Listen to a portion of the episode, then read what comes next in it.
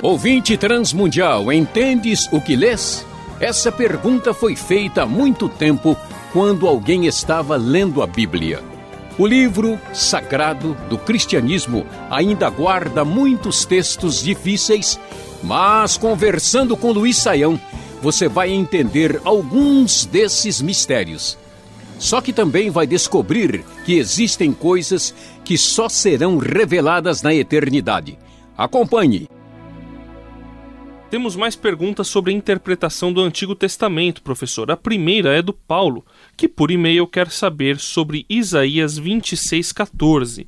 Nesse texto, em algumas versões da Bíblia, aparece a palavra sombra. Ele leu na internet que essa palavra deveria ser Rafaíns, um povo gigante da terra. De acordo com o que ele pesquisou, são os mesmos gigantes mencionados em Gênesis 6:4, em Josué 13:12, em 2 Samuel 21:16 e o próprio Golias seria um Rafaim, de acordo com a fonte dele. Esta menção de Isaías diz claramente que essas sombras, os Rafaíns, não ressuscitarão, pois já foram julgados por Deus. Esse pensamento está certo? Bom, André, vamos lá para ajudar o Paulo, porque hoje só tem pergunta complicada aqui no Conversando. A coisa não tá tão fácil, não. Veja. Uh, o que acontece é o seguinte: existem é, duas palavras uh, no hebraico que a gente lê refaim. Essas palavras são idênticas, iguais, mas elas têm significado diferente. É como a gente diz manga em português, né? Tem a fruta, tem a manga de camisa. Então, nós temos duas palavras que são exatamente iguais, mas que não significam a mesma coisa. Então, aparecem em alguns textos a palavra uh, refaim com o significado correto de gigante. Por exemplo, ele mencionou Josué 13, 12, ali naquele texto nós temos a referência correta onde Refaim, né, os refaitas, ou conforme uh, for o, o, termo utilizado, uh, significa sim um povo de uh, altura muito elevada.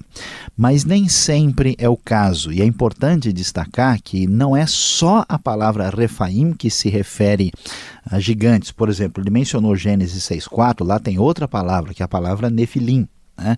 Uh, nós temos também a palavra Anakim ou Enakim, uh, que também tem esse significado de gigante. Ela aparece, por exemplo, em Deuteronômio, capítulo 2, verso 11. Agora, em Isaías, André, capítulo 26, verso 14, onde aparece a palavra Refaim, naquele caso nós temos um termo que significa sombras. E aí a ideia tem a ver com a pessoa que morreu. Inclusive, olhando para o texto de Isaías, capítulo 26, verso 14, nós vamos encontrar o seguinte: Agora eles estão mortos, não viverão, são uh, sombras não ressuscitarão. Né? De quem que o texto está falando? Está falando do rei da Babilônia e do seu exército. Então, aqui no caso, não tem qualquer ligação com ah, os gigantes, esses povos de altura elevada que são vistos na terra de Canaã. Quando nós descobrimos uh, que as palavras são distintas, então não há mais confusão e nós devemos separar um refaim uh, do outro. E a razão por que Refaim uh, é traduzido por sombras, porque a ideia é essa mesmo, né? o espírito, né? a alma da pessoa é comparado metaforicamente pelos antigos hebreus, assim como se fosse uma sombra uh, do indivíduo quando comparado com o corpo. E assim nós entendemos aqui, no caso, que Isaías não está falando do julgamento desses refaíns ou rafaíns, conforme foi mencionado na pergunta.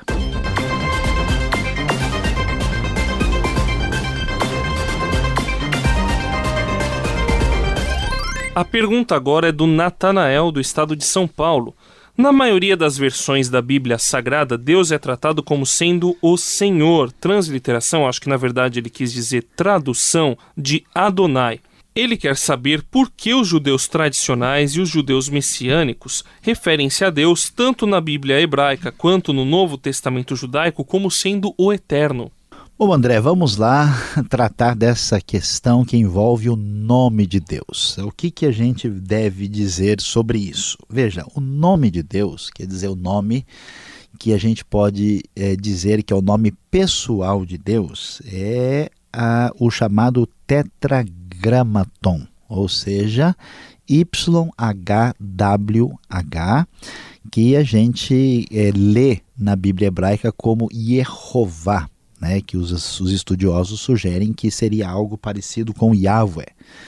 O que, que acontece? Como a, a, o Antigo Testamento né, nos orienta lá nos Dez Mandamentos que ninguém deve tomar o nome de Deus em vão, pelo respeito dos judeus religiosos, uh, tanto messiânicos como não messiânicos, eles uh, passaram então a evitar esse nome para que o nome não fosse usado em vão. E aí então acabaram chamando esse nome de Adonai, que na verdade é um outro nome de Deus que significa que ele é o Senhor no sentido de ser dono, de ser né, soberano sobre tudo. Uh, mas é um nome diferente do nome original, o tetragramaton, o Yehová, Yahweh. Como é que a gente entende? Por que é que os judeus falam a palavra eterno?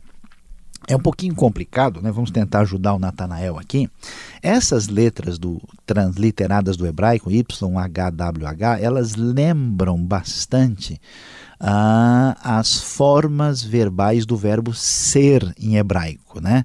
Então, em hebraico, se a gente falar eh, ele foi, a gente diria HYH. Se a gente falar ele será, a gente vai ter YHYH. Se a gente falar ele é, é HWH, né?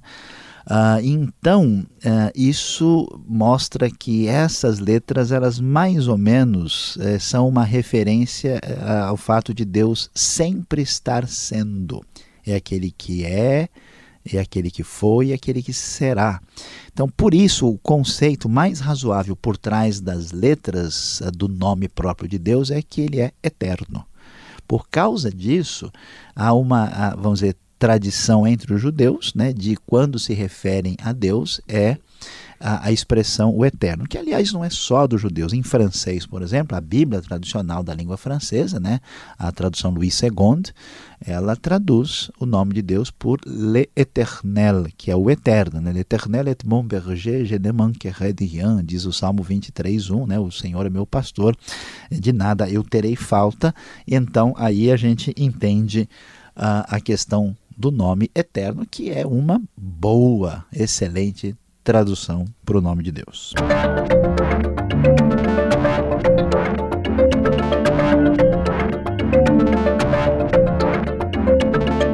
A Maria de São Luís, no Maranhão, gostaria de saber tudo sobre o Vale dos Ossos Secos, que aparece em Ezequiel 37. Esse episódio foi uma ficção descrita pelo profeta como uma alegoria ou ele realmente aconteceu? O, o profeta Ezequiel realmente viu todos aqueles ossos se transformarem em corpos vivos?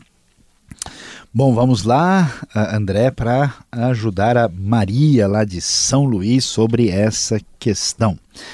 Uh, o que, que o livro de Ezequiel nos ensina? O livro uh, vai nos falar, André, sobre a explicação para o povo de Judá sobre o que significou o cativeiro na Babilônia. Então, ele vai mostrar como o povo quebrou a aliança com Deus e acabou ficando uh, no exílio, no cativeiro, e explica-se tudo o que significa o pecado, a maldade, a quebra da aliança, a idolatria, e porque Deus tinha razão de trazer esse julgamento sobre o povo. Mas depois o livro vai falar, especialmente né, a partir do capítulo 33, 34 em diante, vai começar a focalizar no que é a restauração futura desse povo e vai trazer diversas profecias. Então, quando Ezequiel fala que eh, através da ação do Espírito do Senhor ele foi colocado num vale que estava cheio de ossos, a gente pode dizer que ele teve uma grande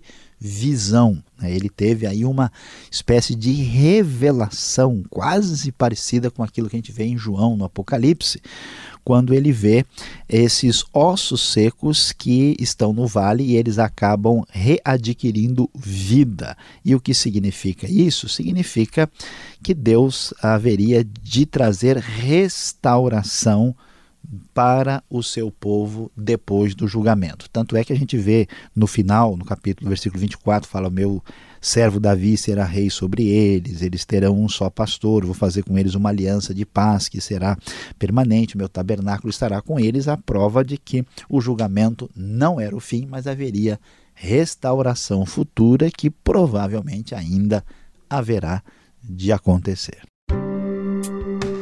Este foi o programa Conversando com Luiz Saião. Produção e apresentação André Castilho e Luiz Saião. Locução Beltrão. Realização Transmundial.